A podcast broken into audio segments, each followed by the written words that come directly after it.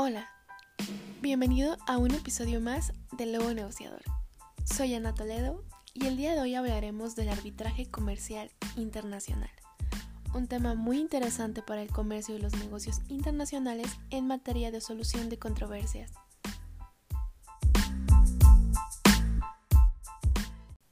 Antes de entrar de lleno al tema, me gustaría empezar definiendo al arbitraje.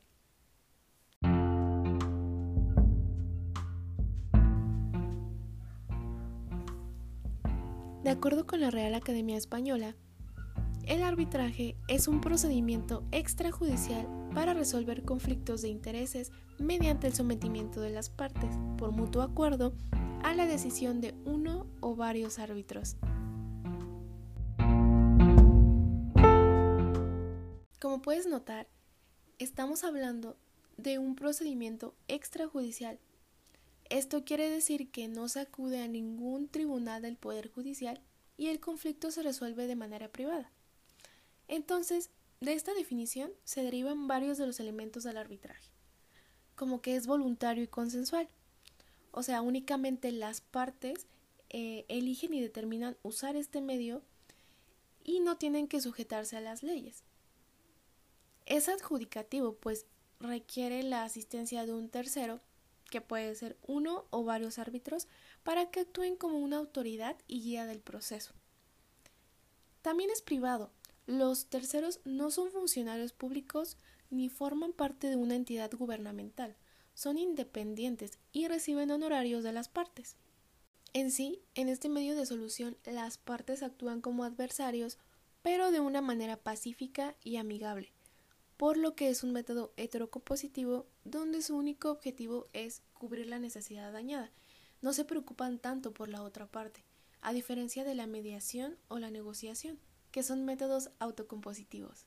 Ahora, se preguntarán por qué las partes no optan por someterse a la determinación de un juez. Muy buena pregunta, Dorothy. Pero, al menos en México, los procedimientos judiciales tienden a ser muy largos y además poco confidenciales. Y también pueden verse mermados por la corrupción.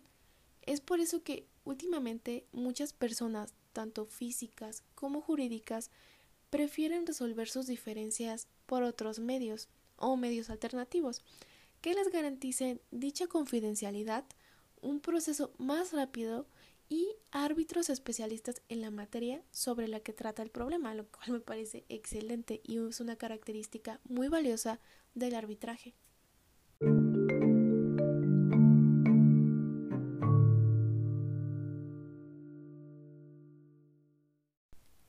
En este sentido, cuando hablamos de arbitraje nacional, nos referimos al arbitraje llevado a cabo dentro del país, ya sea en materia civil o mercantil.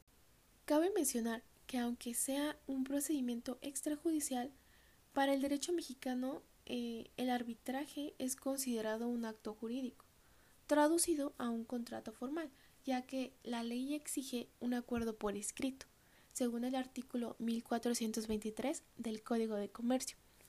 En este mismo código se establece que el arbitraje comercial se convierte en internacional cuando las partes, al momento de la celebración de este acuerdo de arbitraje, tengan sus establecimientos en países distintos o bien que el lugar de arbitraje, de cumplimiento o con el que el objeto de litigio esté más relacionado eh, se sitúe fuera del país en el que las partes tienen su establecimiento.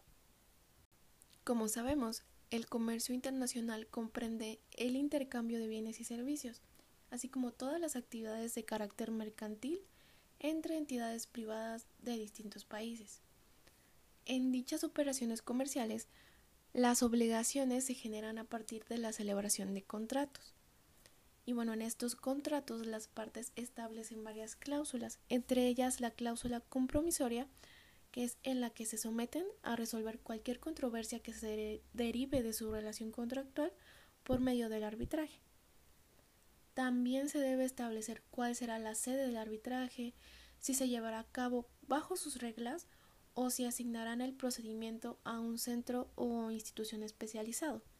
Aquí es donde se decide si será un arbitraje institucional o ad hoc, además de que tienen que determinar bajo qué legislación o convención se va a regir el fondo de la controversia. Es importante mencionar que, bueno, aquí suele surgir cierta polémica al elegir el marco normativo aplicable, pero generalmente las partes optan por adoptar las convenciones existentes en el ámbito mundial, regional, donde se establecen normas básicas en materia de arbitraje comercial internacional, mismas que se incorporan al derecho interno de cada país, como por ejemplo la Convención de Nueva York de 1958 sobre el reconocimiento y ejecución de sentencias arbitrales.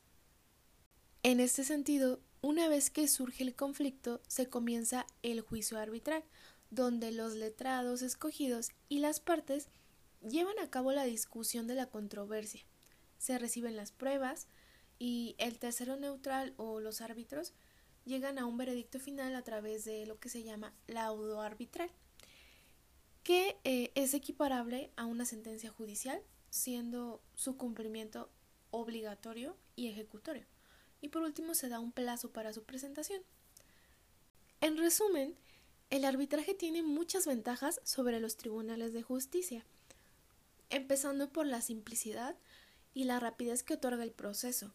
También la flexibilidad de poder determinar el lugar, eh, la forma, las reglas bajo las que se llevará a cabo o si el proceso se va a dejar en manos de, de una institución o de un centro arbitral, el que las partes puedan decidir si será un árbitro o serán tres eh, y que puedan determinar con antelación los costos que va a tener este proceso, ya que no solamente son los honorarios del árbitro o los árbitros, sino también considerar otros gastos administrativos y también viáticos, porque puede que se lleve a cabo en un país ajeno a las partes, entonces es algo muy importante a considerar.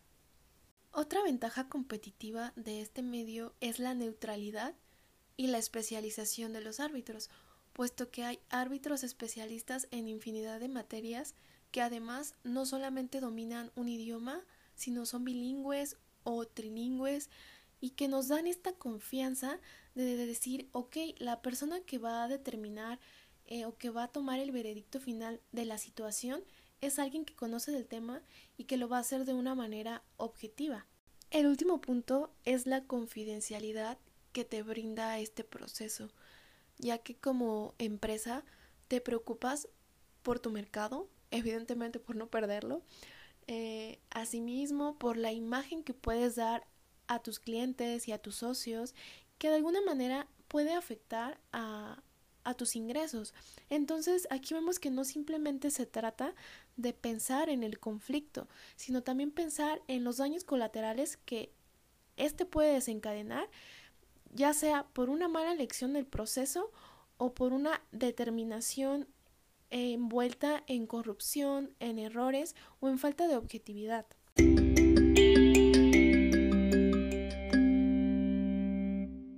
De esta manera, el arbitraje se vuelve un medio alterno de solución de conflictos ideal para el comercio y los negocios internacionales.